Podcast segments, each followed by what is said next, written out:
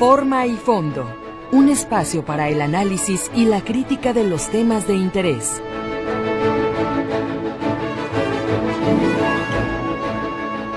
Amigos, muy buenos días. Qué gusto saludarlos esta mañana, ya de jueves 25 de enero del año 2024. Con el gusto de siempre les decimos muy buenos días, ojalá que la estén pasando muy bien.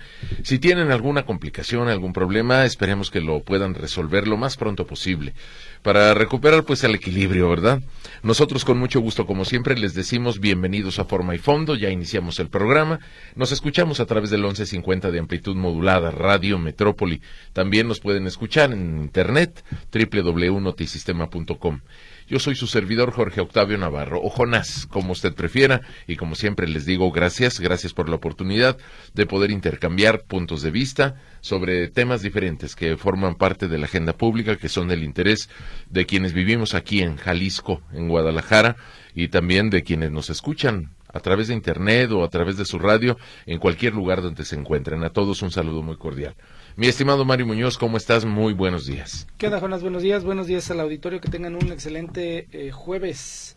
Ya acercándonos al fin de semana, hay información de algunos personajes que están amarrando pues el hueso, como se diría, en la siguiente elección. Nomás esos son eh, pues pesos pesados, porque ya son este, trayectorias de muchos años y sí llama la atención, ¿no? Como pues no sé, no sé qué magnetismo le tienen al dinero que no es de, ellos, al erario. Pues Mario.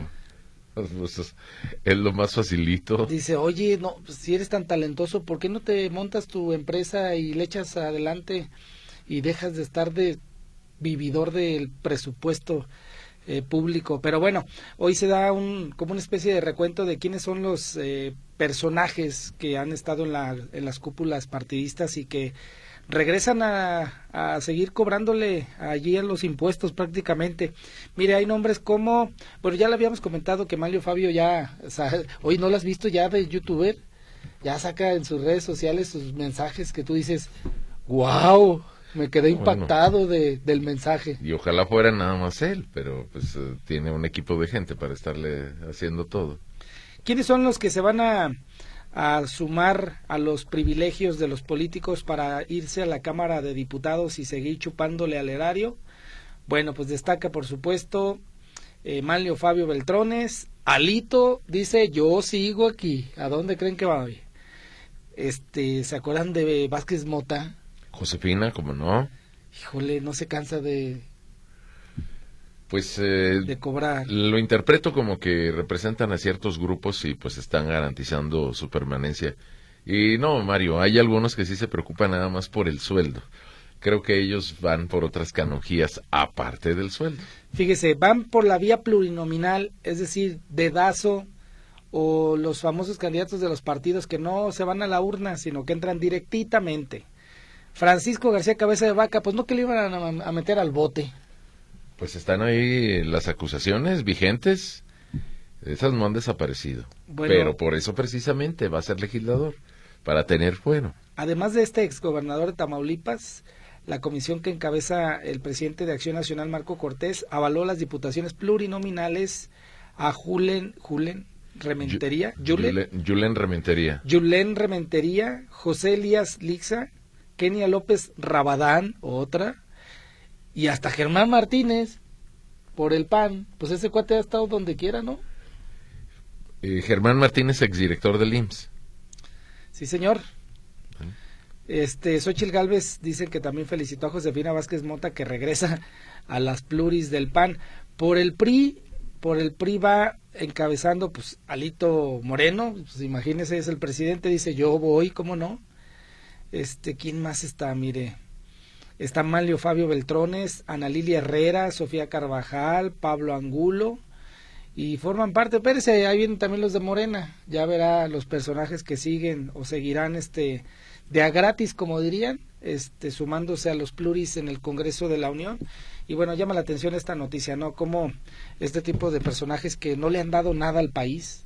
La verdad no sé si usted pueda decir lo contrario, pero ahí siguen vigentes como si tuvieran 18 años. Bueno, tienen un poquito más, ¿no? Pero cobrando. A propósito de eso, y lo revisaba en las tendencias que hay en redes sociales, a propósito de lo que estás comentando, por cierto, en el sitio de la red social X de Jorge Álvarez Maínez, él hace una crítica sobre el tema. Por cierto, mantiene en primer lugar el video que el INE le exige a Samuel García que lo baje, que ya no, ya no debe estar. Es que no le dijeron a él. No le dijeron a él. Le dijeron a Samuel, entonces él dice, ¿qué? Pues, ¿Cómo lo va a bajar Samuel si yo lo subí? Y el mensaje es claro, ¿no? Y lo cito porque tiene que ver con el tema que estás mencionando, Mario. Dice Jorge Álvarez Maínez que las listas plurinominales del PRI y del PAN los exhiben de cuerpo entero. No hay ciudadanos, no hay sociedad civil, no hay jóvenes. Son la vieja política y van por eso, por su hueso y por su fuero. Ellos ganan perdiendo, dice Jorge Álvarez Maínez, refiriéndose a los personajes que tú acabas de citar. Y pues siguen ahí con la pues con la rutina de siempre, ¿no? No iba a ser de otra manera, creo yo. Pues bueno, es parte de lo, de lo que trasciende. Por ahí también hay este, versiones de que ya están casi listos Gonas en Morena, que supuestamente para dar a conocer las, los candidatos o candidatas a las alcaldías. Habían dicho que hasta marzo, ¿no? para los candidatos al presidentes municipales habían dicho 3 de marzo y para los candidatos a diputaciones habían dicho 27 de febrero, si la memoria no me falla, pero seguro la presión ya hizo efecto. No encontraba uno alguna una respuesta lógica, ¿por qué retrasarlo hasta entonces si prácticamente le estaban dejando el terreno libre para, pues para tomar ventaja durante todo el mes de, de febrero a la competencia?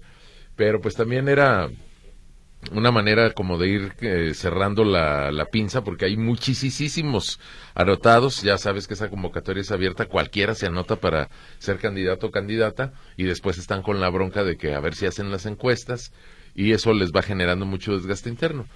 Era, era la única respuesta lógica que había para retrasar tanto las nominaciones, pero yo creo que ya hubo mucha presión al menos para tener más adelantadas las candidaturas en puntos muy importantes, como por ejemplo la alcaldía de Guadalajara, que sigue siendo un misterio, pero también sigue siendo una pues un, un espacio de mucho conflicto interno en Morena. Bueno, supuestamente que lo que se va a aventajar es eh, alcaldías fuera del área metropolitana y seguirían algunas pendientes en la metrópoli hasta febrero o marzo, pero pues como lo hemos eh, dicho, eh, por supuesto que Guadalajara es la gran disputa entre las facciones de Carlos Lomelí y también de Chema Martínez.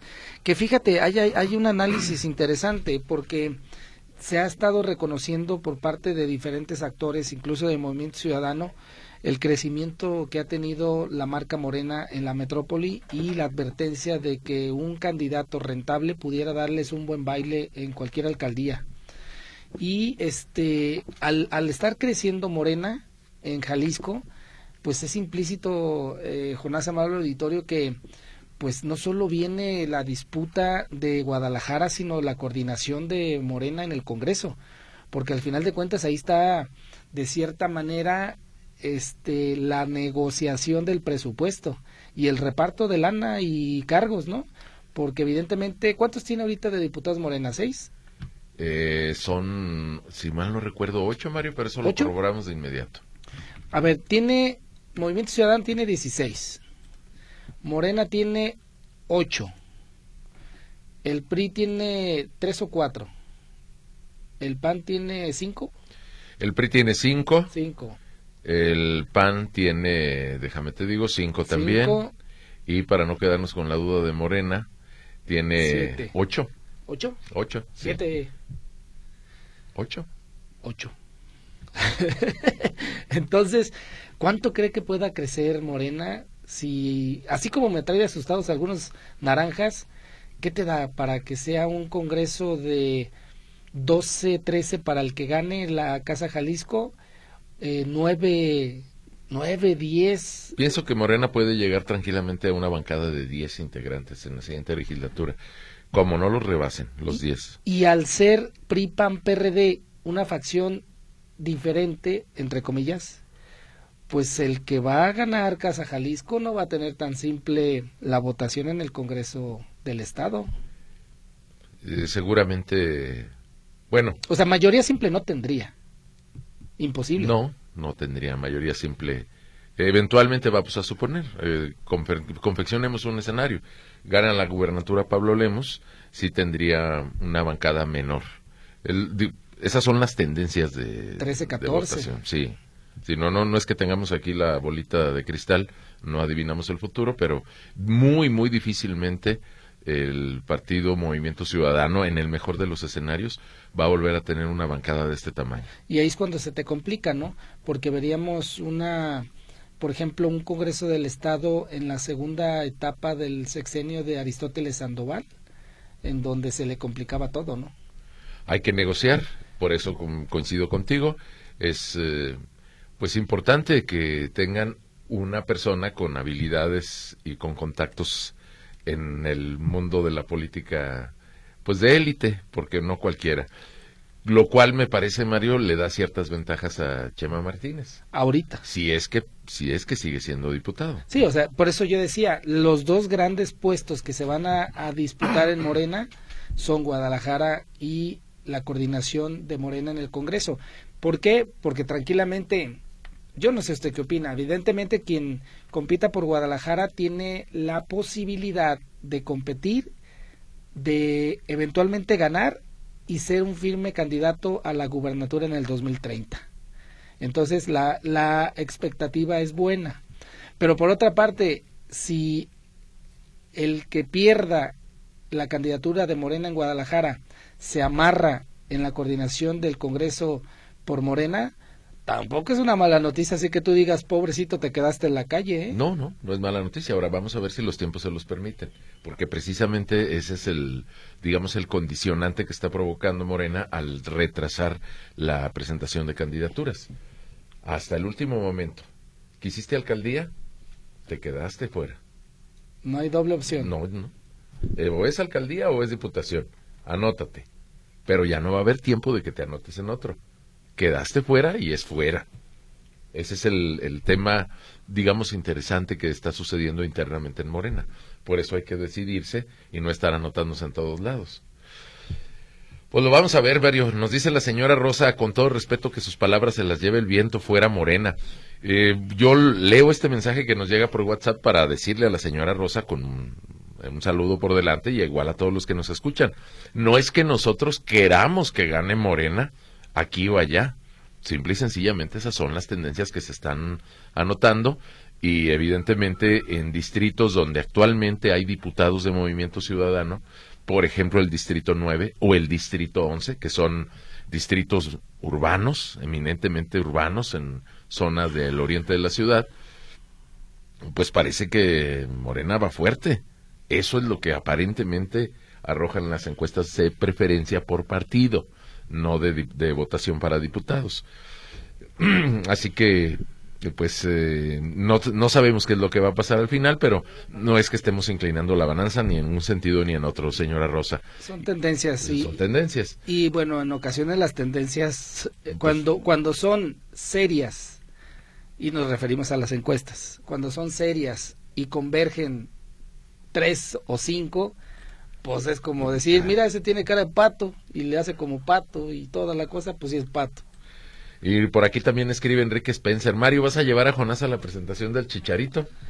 ¿Qué es el Chicharito? Ah, hasta que la Virgen te habla. Ah, es el que no va a jugar, pero ya llegó y quintuplicó el precio de las camisas de las Chivas. ¿Es ese? Ese mero. Qué bárbaros, en serio. Oye, qué, qué refuego, ¿eh? ¿Cómo son centaveros, este... Nomás llegan y suben al precio de, de, la camisa, que ya vale cinco mil pesos la... la... de la que tendría el número 14 de, de Javier A mí no me gusta ni para lavar el carro, se, me raya. Pues mira, a mí no me sorprende que las pongan a cinco mil pesos. El que las compre. Me sorprende que las compren. Y se acabaron. Para traer esas garras, mejor sin nada. Ahí enseñando la panza, mejor. Bueno, Mario, cada quien sus preferencias. Oye, este, ¿Cuándo lo presentan el, el, sábado? Sí, el fin de semana. Sí, sí es un tema de, de conversación de ciudad. No, no, no, bueno, Mario. La, la verdad. A mí me, me sorprende. Me sorprende que rebase, por tanto, el ámbito estrictamente futbolístico. Yo nunca lo he negado. Eh, el equipo de mi preferencia siempre han sido las Chivas del Guadalajara, pero los temas de fútbol creo que están bastante bien delimitados. No se te ha quitado la ceguera. Eh, pues mira, tú no puedes hablar de eso porque no sabes, Mario. Ay, ay, y, a, ay. y a falta de Eh, conocimiento. Eso se oye bien ardilla, Jonás. No, no. Calma, calma, respira. Pero bueno, más allá de las preferencias a las que todos tenemos, perdóneme, andamos eh, muy carraspeados. Mira, hasta se te atoró un pollito. Oye, si es cierto que a la América no hay quien le gane. Uh, para Eh, que tardas más. no, Mario. Pero mira, mejor vamos a hacer la pausa rápidamente para Ay. poder solucionar aquí el, Eh, échale un trago al el- café. al café, sí, vamos a, a beber un poco algo caliente para aclarar la garganta. Recordarles que está Lulu Torres en el 38 13 15 15 y 38 13 14 21 y que tenemos abierto el WhatsApp. Siguen escribiendo, gracias. Por ejemplo, por aquí, le- por aquí les eh, nos entregan un, un comentario de Pablo Iriart. Ya que regresemos de la pausa, vamos revisando lo que ustedes amablemente nos comparten. Como siempre, muy agradecidos. Ya volvemos. Y, le- y les damos detalles de lo que va a pasar hoy en el Congreso, que están las negociaciones consumadas. Ya, ya se va a elegir hoy a los magistrados. Hoy a las 8 de la noche ya les van a levantar la manita para decirle, véngase, a que sea feliz. Bienvenidos al Poder Judicial.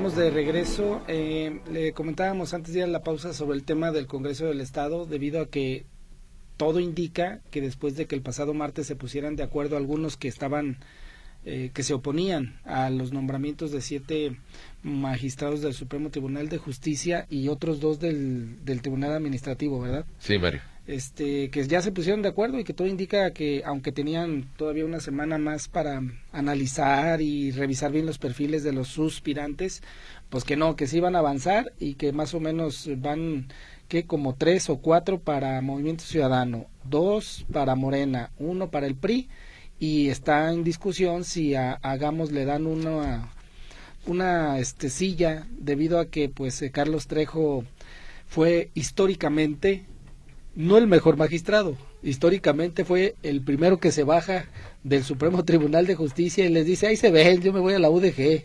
Gracias por todo, ciudadanos, ciudadanas. Bueno, ¿y si van a quedar los que habíamos comentado?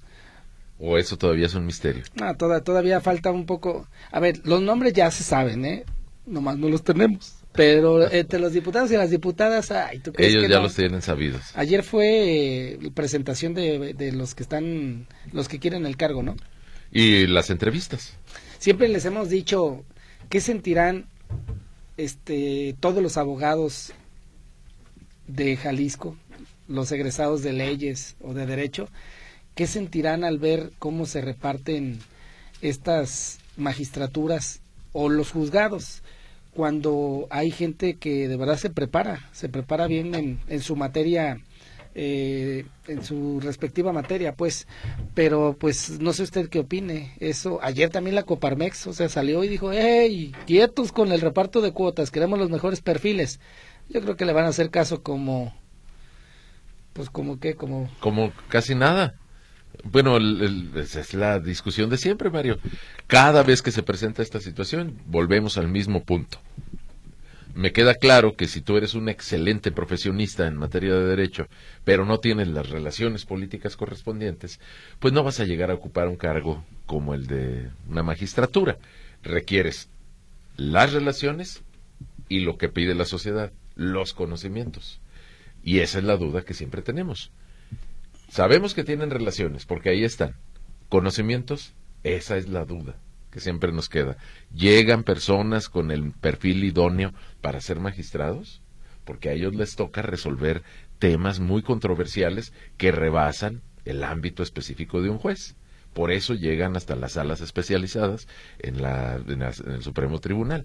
Se supone que debe haber ahí, pues, gente muy piola, son buenísimos en la materia que les corresponde, sea civil o penal o de cualquier otra. ¿estás seguro? Eso es lo que se supone, estoy seguro que es lo que se supone. Oye, fíjese, entendemos el riesgo al que se someten muchos jueces y magistrados. Porque, pues, imagínese fallar contra un narco, contra un líder. Una persona con poder Exacto. Este, imagínese fallar en contra de, esa, de ese personaje, pues evidentemente lo pone en, en, un riesgo inminente, ¿no? Mínimo que te vean feo, mínimo. Pero se fija cómo existe una, como un misterio de todo lo que ocurre en el Poder Judicial, en el sentido de que quién sabe qué hacen, qué aprueban. Lo único son los casos mediáticos en materia penal, porque cómo resuelven eh, casos eh, en materia administrativa, fiscal, civil, mercantil, etcétera, pues es, yo creo que debe ser así como unas negociaciones, este, pues un poco, bueno, ¿para qué le pongo el adjetivo? Pero fíjese que qué bueno sería decir, allí va el magistrado, ahí caminando por el centro, que es un ejemplo de aplicación de la justicia. No, pues sería excelente. ¿Alguien conoce a algún magistrado que podamos decir eso?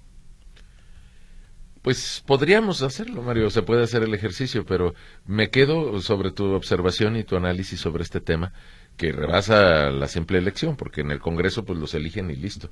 Después ya nos enteramos que llegan personas, pues los ejemplos sobran, ¿no? Y me viene a la memoria el caso Vega Pámanes, nada más para tenerlo presente, que por cierto. Qué horror. Sigue ahí. Ahora, el punto es, Mario, eh, me parece la necesidad de hacer muchos cambios en el Poder Judicial y uno de ellos es la transparencia. Ciertamente eh, se trata de, de, conocimientos especializados, pero después hay una... A mí me parece que lo cubren con una suerte de velo de misterio no, pues es que eso es dificilísimo de saber, solamente el señor juez o el magistrado viera que no tanto, pues las leyes son textos que todos podemos leer. No todos tenemos esa responsabilidad y por eso es importante que lleguen personas muy capacitadas a la impartición de justicia, pero sí hace falta empezar reformas en el comportamiento, en la distribución, en la cercanía con la gente, de manera que no sean tan, digamos, lo digo en términos de descripción, ¿eh? no, no de calificación, que no sea tan oscuro el, el, Poder Judicial, que no sea tan misterioso, que tenga más cercanía con las personas y que nos podamos enterar de lo que pasa dentro del Poder Judicial, así sean decisiones muy controversiales, igual que nos enteramos de lo que pasa en el Congreso o en el Poder Ejecutivo. Pero pues bueno, para que eso suceda tiene que haber quienes lo promuevan, lo empujen y lo defiendan. Pues ahí está el tema, Mario, del pues Poder Judicial. Mañana seguro vamos a comentar ya con certeza quiénes son los nuevos magistrados que van a no solamente a tener privilegios económicos, sino también responsabilidades importantes. Por lo pronto, déjale damos, déjale recordamos a los siete nuevos magistrados, sobre todo para que no se crea, para que quien se tenga que enterar que se entere de lo que ganan. Bueno, se pues, van a llevar. De entrada el ciudadano. Se van a llevar a la bolsa sueldo base mensual, es decir, ya quitándole los impuestos. Tenga, mi amigo, para que viva feliz, 173.744 pesos mensuales. Despensa mensual, no vaya a ser que se quede sin atún, 1.089 pesos. Una homologación mensual para las caguamas, para que pasen un buen fin de semana. 26.520 pesos. Ese concepto no lo entiendo. Homologación mensual. O sea, si ya tienes tu sueldo base. Es así como, oye, estás medio, estás medio jodido, déjate hago una homologación de 25 mil pesos más. Me parece, pues, absurdo y abusivo. Ah, y una renivelación de 35 mil pesos. Es decir, a ver, Mario, explícame eso. Ah, pues es que Homologación y renivelación. La homologación es por lo jodido que se ven. Y la renivelación es por si están chaparritos para que se sientan altos. Y ahí les va su aguinaldo de 335.590 pesos.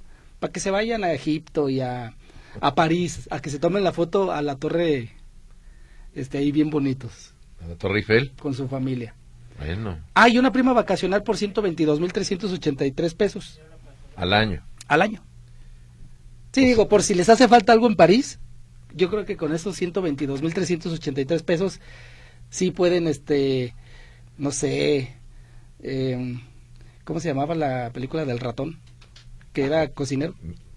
Ratatouille. Ratatouille. Ratatouille. Bueno, Mario. Para que coman allá en esos restaurantes finos. Otro tema de, discusión, ¿no? Bueno, es, es muy ofensivo. Yo no, yo, yo creo, con sinceridad, lo creo. El especialista, pues tiene derecho a un, a una, digamos, un sueldo alto. ¿Tanto? Pero, no, bueno, es que ahí hay conceptos que simple y sencillamente no se pueden explicar más que como un abuso. ¿Qué es eso de la homologación? La renivelación. Pues dos conceptos, ¿no? Que te, que dan, más de 60 mil pesos casi. 60 mil pesos adicionales a tu sueldo. Y lo que es un descaro es el tema de mil y pico pesos de, de despensa. De despensa. Al mes. Oigan, no le pierden. Bueno, ¿y a cambio de qué? En fin, eh, está este tema, Mario. Antes de que el tiempo se nos vaya agotando, porque también lo habíamos comentado, otro asunto que amerita atención, no es que ya hayamos terminado con el tema del Poder Judicial. Mañana le vamos a decir quiénes son los que ya fueron electos por los diputados para ser los nuevos magistrados. Hay que conocerlos. Parte también de la transparencia de la que yo le hablaba, de la cercanía que no tenemos con el Poder Judicial, pues es que no, no se difunde quiénes lo integran. Mañana nosotros con mucho gusto les damos la bienvenida, cuando menos mencionándolos. Y si hay antecedentes sobre su vida pública, pues también los tendremos a la mano. Pero ahora hablamos, vamos con otro tema que me parece pues muy penoso de lo que está sucediendo con la Comisión Nacional de Derechos Humanos. Porque se la llevaron entre las patas, literal. No, solamente es el tema de, del desempeño de la institución, eh, pues que no está bien evaluada, en, términos de, de compararlo con lo que hacían en administraciones anteriores. La Comisión Nacional de Derechos Humanos y su titular, pues se habían venido entendiendo, era una lógica así elemental, pues como críticos del poder, ¿no? Porque precisamente las instituciones de derechos humanos están ahí para defender al ciudadano de los abusos del poder público. Y bueno, pues obviamente el ombudsman, el presidente, pues era crítico con la presidencia de la República tratándose de la Comisión Nacional y lo mismo sucedía o al menos en algunas en algunos lugares con las comisiones estatales. Pero con la llegada de Andrés Manuel López Obrador, que todos sabemos que es un presidente pues que desprecia, que ve mal, que que considera inútiles y, y pues casi de adorno a las instituciones públicas ciudadanizadas, pues eh, se la entregó a, la señora Rosario Piedra, quien es su ferviente admiradora y aliada confesa. No solamente no lo critica, sino que además le aplaude y lo admira. Le besa la mano. Entonces, ella quiere volver a ser presidenta de la Comisión Nacional de Derechos Humanos, quedarse ahí otro periodo, pero además está a favor de desaparecer a la comisión.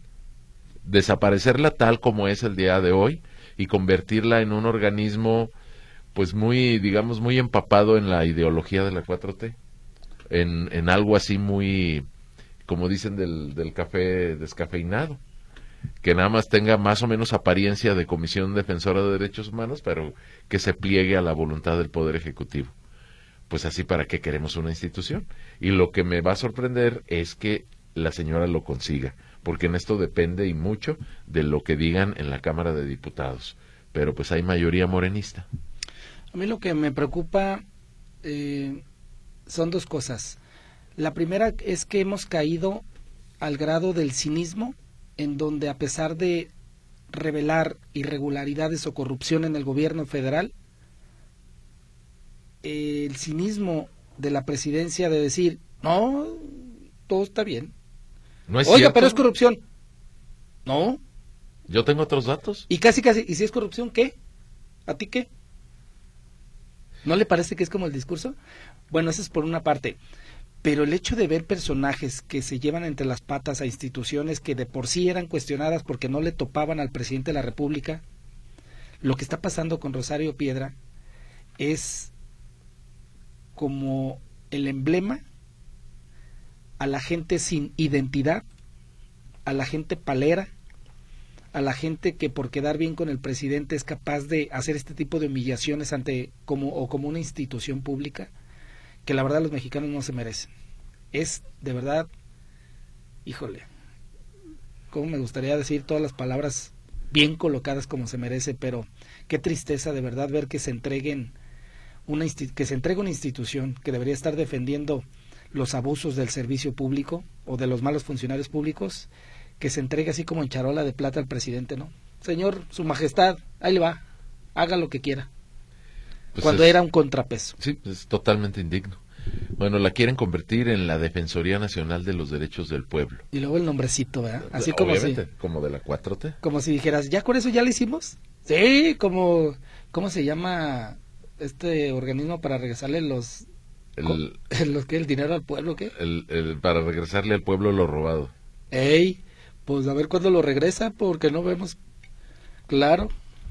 Mi estimado Mario, hagamos una pausa para darle oportunidad, porque ayer le quedamos a deber a nuestros radioescuchas. Prácticamente no alcanzamos a leer llamadas ni de las que llegaron por teléfono ni de las que llegaron por WhatsApp.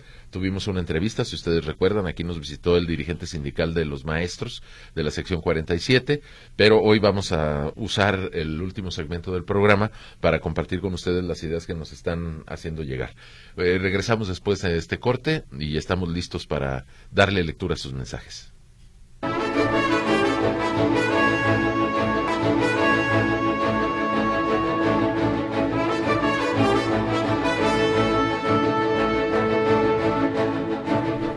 Bien, estamos de regreso en forma y fondo y vamos, Mario, con lo que habíamos comprometido hace unos momentos. Gracias a todos los que se están comunicando. Voy con sus mensajes. Empiezo por los que llegaron primero. Por ejemplo, aquí nos comparten una imagen. Eh, dice este, Eduardo Torres González. Buenos días, Jonás Mario, para solicitar su ayuda y difundir. Bueno, está compartiéndonos una foto. Autoridades escolares les piden que hagan algo sobre la situación que ocurre en la escuela Cedros del Líbano, ya que la directora María Guadalupe Saldívar repetitivamente eh, hace acoso y maltrato y señalamientos discriminativos en contra de maestros, alumnos y padres de familia. También es constante el desvío de la sociedad de padres de familia, por lo que ya no estamos dispuestos a permitirle el ingreso a las instalaciones. Bueno, se le pide al secretario de Educación, Juan Carlos Flores, que intervenga. Hay una controversia. Reitero, a, reserva de lo que dice don Eduardo Torres, esta controversia, esta, digamos, esta disputa se está dando entre la directora de la escuela Cedros del Líbano 1 y padres de familia. Bueno, ahí están los señalamientos. Don Eduardo, nosotros pues nos hacemos eco de lo que usted nos comparte. ¿Cómo, se llama la escuela? Cedros del Líbano. Eh, este, ¿A quién se le ocurrió ponerle a una escuela? Oigan, aprovechen tantos ilustres que tenemos. Y por aquí nos dice Alfredo García, entré a TikTok para distraerme un poco. Lo primero que vi es el video de una niña en Cuernavaca pidiendo auxilio después de que criminales atacaron el auto en el que viajaba. Qué tristeza ver en lo que se ha convertido a nuestro país, los políticos de hoy. Y a propósito, don Alfredo, no lo dice usted, pero la niña estaba herida de bala. También, aparte, ese, sí fue un episodio dramático el día de ayer y ciertamente se hizo muy viral. Eh, dice Felipe Lomelí, qué vergüenza para su madre Rosario Ibarra si viera que su hija Rosario Piedra, a cargo de la Comisión Nacional de Derechos Humanos, es comparsa del gobierno y no del pueblo, pidiendo que el organismo sea desaparecido, por el que tanto peleó toda su vida, por su hijo, desaparecido por el Estado. Es el comentario de Felipe Lomelí. Aquí nos mandan una imagen desde Houston, nada más nos dicen hola eh, supongo es el señor Jaime Morales, anda en Houston, Texas, pues ojalá que haya ido por asuntos de diversión y que se la esté pasando muy bien. Jesús Figueroa, eh, Jonás, mejor ya milítale de lleno al PAN, inconscientemente te sale la afiliación. Bueno, don Jesús Figueroa, déme oportunidad de tomar esa decisión, ¿no? Porque, pues, un día me dicen priista, otro día me dicen perredista, ahora usted dice que soy panista. Le mando muchos saludos. Jonás Mario, esos pesados en la política que se pongan a vender gelatinas y pidan asesoría a Xochil Galvez. Esa sería otra opción. Saludos, su amigo Emilio Hernández. Don Emilio, le mandamos un saludo, muchas gracias. Y por aquí nos dice eh, ya la, bueno, este mensaje de la señora Rosa ya lo habíamos leído. José Hernández, los prianistas proponen de legisladores en las elecciones a personajes señalados públicamente como delincuentes. Eso sucede con Francisco Javier García Cabeza de Vaca, Alito y otros. Así como quieren ganar elecciones encubriendo y dando fuero a malhechores. Es lo que nos están diciendo. Aquí Esmeralda Castillo te critica, Mario. ¿Cómo que se te raya el carro con la playera? Qué delicado eres, Mario. Con, nada más con la de las chivas. Oh, Mario. Te, te voy a enseñar otras franelas. Buenos días, chicos. Solo para decirle a Mario que no se exprese de forma ofensiva cada quien sus amores. Yo, por ejemplo, le voy a las chivas, dice la señora Isi. Señora Isi, la carrilla nada más va para Jonás, no para usted. Usted tiene todo mi respeto. Ah, yo no. A veces. Ah, Cuando te portas mal, no. Muy bien. Saludos, Jonás y Mario, siempre los escucho. Gracias a don Jesús Zúñiga también por sus palabras, le mandamos muchos saludos. Jonás Mario, buenos días. Francisco Castro, a seguir chupando sangre la lista de los plurinominales del PRI. Increíble, da vergüenza. Saludos desde San Francisco, California. Nos comparte ahí los nombres. Sofía Niño de Rivera, Norma Angélica Cebes, Sofía Carvajal y Zunza, Carlos Humberto Aceves del Olmo, el dirigente de la CTM, Ana Lilia Herrera, Manlio Fabio Beltrones, Cristina Ruiz Sandoval, Pablo Angulo, Carolina Viguiano. Es que lo patético es que el PRI está casi desaparecido en los gobiernos. Y lo patético es que digas, ¿Cómo es posible que estos cuates sigan sigan este teniendo un poder que los coloca en la cúpula política? Nunca pierden. Son las negociaciones de las cúpulas precisamente. Y déjame decirlo, Mario, porque no es justo nada más señalar al PRI. En todos los partidos políticos acontece el mismo fenómeno. Hay unos poquitos que son los que mandan, deciden, y como tú dijiste hace rato, esos nunca pierden. Mira, ya no le toques el tema del troncazo del Chicho Arajonás, Mario, hasta se traba, déjalo en paz, dice el señor Álvarez. Saludos a los dos igualmente, señor Álvarez. Por aquí también nos escribe desde Michigan el señor Daniel Contreras, le mandamos saludos. Dice, Quiero comentar que esas encuestas que se han publicado en algunos medios donde mencionan que Morena va adelante en las encuestas están totalmente cuchareadas. Tan solo como se explica que en las pasadas elecciones los delincuentes de Morena obtuvieron o perdieron más de 9.3 millones de votos. Seamos realistas. Bueno, don Daniel, yo con mucho respeto a usted y a todos los que nos oyen y que participan con sus comentarios, sobre todo en ese sentido, de decir que, que el resultado será favorable a sus simpatías, pues mire, reuniendo, porque sí podemos identificar, aquí ya llevamos muchos años en ese ejercicio, sí podemos identificar encuestas serias y encuestas que están totalmente manipuladas. Le estamos hablando de tendencias, no, son, no son nuestros deseos eh, que así suceda con los resultados electorales. Verá usted que sí hay eh, y a las pruebas me remito, pues sí hay una tendencia a favor de Morena. ¿Qué le vamos a hacer? Así sucede. Eh, dice, por aquí no nos, no nos da su nombre, el señor José Luis. Dice, los chivarmanos compran la playera por el número 14, les trae gratos recuerdos. Y además viene el 14 de febrero se refiere a la playera de las Chivas. Jonás, ¿dónde me puedo postular para chofer de diputado o senador? Tengo bastante experiencia, conozco los mejores antros del país y además logro descuentos especiales. Saludos a los chivermanos, dice el Diamante Negro. Bueno, pues hay que acercarse a los... ¿Es César No, no. Eh... No, no, este es el que escribió. Sí, es el, ah. Diamante Negro. lo saludé en uno de... en una zona, en un barrio de Guadalajara me dio su nombre, no lo recuerdo ahora, pero me dice, yo soy el diamante negro. Bueno, espero que nos recuerde cuál es su nombre para poder saludarlo, no solo por el apodo. Eh, hola, feliz día. Igualmente.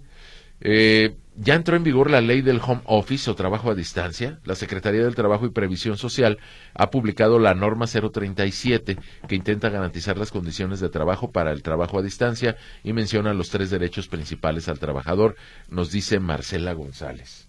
¿Ya entró una legislación específica para el home office? Hasta donde yo entiendo no hay una legislación eh, específica para ese tema. Eh, se había dado por una necesidad durante la pandemia que evidentemente para evitar riesgos, pues donde era posible que tu desempeño laboral se registrara desde tu casa, pues lo permitían, pero hasta donde yo sé, Mario, no hay ninguna. No, pero sí es eh, la norma oficial. sí, la norma oficial la entiendo. teletrabajo y condiciones de seguridad. Pero, pues, eh, no una legislación en la Ley Federal del Trabajo. Y bueno, mire, como la tendencia es que ya no hay tanto riesgo por el COVID, pues ya se está retomando el trabajo presencial. Váyase, váyase, es más, ay, ya le moví. Este, espérame, creo que yo puedo yo puedo, le voy a copiar. Eh, ¿En qué hora te escribió Jonas? A las 9.32. 932, fíjese para que vean lo que es la tecnología. 932, ¿o verás? Es ese. ¿Este? Le estoy copiando la norma oficial mexicana relacionada con eso. Bueno, pues ah, ya, ¿verdad? ya con eso ya, digo, supongo que la conoce la señora Marcela González, porque además nos la menciona, la norma 037. Pues eh, espero que le sea útil pero ciertamente era algo que se había dado más por una inercia, pues por las condiciones que se estuvieron viviendo. Y antes de ir a llamadas telefónicas, Mario, también escribe Alejandro Soto, ¿por qué no comentan sobre la nueva constitución que quiere imponer Morena? Ayer me decían, pero la verdad es que no hay ni siquiera un proyecto serio, don Alejandro. El documento no se conoce si es que está por ahí eh, cocinándose con Morena. Pues no lo dudo que tengan algunas inquietudes, pero no han hecho una propuesta concreta. Y reitero, como ayer lo decía, una nueva constitución del país, yo lo veo bastante lejos, bastante lejos, porque requeriría obligadamente pues que haya un constituyente donde estén representados todos los sectores. Llamadas telefónicas, Fernando García Esquivel dice que ya saquen a todos los plurinominales porque son los más rateros. Víctor Martínez, no mencionan que también va Ramírez Acuña como plurinominal para el Senado. sí, ¿cómo no? Creo que no es plurinominal, ¿o sí? No, él va a competir por mayoría. E incluso va en una, en una fórmula, ya lo habíamos comentado, eh, por la coalición PAN-PRI-PRD son Francisco Ramírez Acuña y Nicolás Orozco. Por la coalición de Morena y Aliados son Carlos Lomelí y Rocío, Corona. Nakamura. Y por el Partido Movimiento Ciudadano, Alejandro Esquer y Mirza Flores. Y van a competir en urnas. El otro día un amigo se echó un chiste bien pesado en referencia... Dice, no, pues el Chicharito es como el Ramírez Acuña en la política. No, pues, pues, este, me parece una comparación muy extraña. No, es, es, que el Chicharito en su momento fue el mejor futbolista mexicano. ¿Y Ramírez Acuña el mejor político? No, ah, pero sí el más poderoso de Jalisco en, ah, durante su sexenio y parte del sexenio federal de Calderón. Y ahorita ni el Chicharito va a ganar y dice que tampoco Ramírez Acuña. Pero bueno, es un chistorete. ¿eh? Víctor Martínez dice, Ah, es el que mencionaba ahorita. Alma Ramírez pregunta, ¿Mara Robles podrá ser candidata de Morena para Guadalajara? Pues suena mucho, yo dudo, yo dudo que los morenistas le cedan a otro partido la candidatura. ¿Quién sabe? Si no, qué trapeada les dieron a todos los morenistas que estaban haciendo fila desde hace mucho tiempo para que lleguen externos a las candidaturas. Uy, eso sí, eso sí calienta, como diría. Carmen Prisú, parece que a, a Rosa, Sergio Lomelí y el señor Segura este les quitaron un contrato, por eso no quieren a Morena, pregunta. Bueno, no. Ya no sé si se refiere. Son, son radioescuchas, no creo, Carmen Prisú. Y, y, perdóneme que se lo diga, pero lo que menos nos interesa a nosotros es alimentar una controversia estéril entre nuestros radioyentes. Nosotros respetamos todas las posturas. Exactamente. Gloria de Pérez eh, dice que sí conoce una magistrada. Lucía Padilla Hernández, incorruptible, humana, maestra, etcétera. Bueno, eh, pues nosotros preguntábamos, aquí están dando un ejemplo según la versión de Gloria de Pérez. Raúl Castro, vamos para atrás en relación a la justicia. Tenemos Suprema Corte como la de tres patines, es lamentable. bueno, eh, cuando menos tres patines era muy simpático. Lucía Hernández, no olviden que Morena está lleno de priistas, así que son los mismos, de priistas de todo, de verdes, de petistas. No, no, no, pues eh, ahí caben todos. Eh, bueno, por aquí nos dice don Jorge Sánchez, Jonás, Morena nunca ganará en Jalisco. Aquí somos inteligentes. Bueno, insisto, son posturas y son respetables todas. Aquí también nos dicen saludos desde Ameca, Mario y Jonás. ¿Qué pasa sobre los cubrebocas que quieren imponer de nuevo? No, no, no hay ninguna imposición, Ángel, Ángel que nos escribe desde Ameca, es una recomendación. Es una recomendación sanitaria y evidentemente, pues quienes se sienten más en riesgo son los que más los usan. Terminamos el programa el día de hoy, aquí nos escuchamos mañana. Cuídense mucho.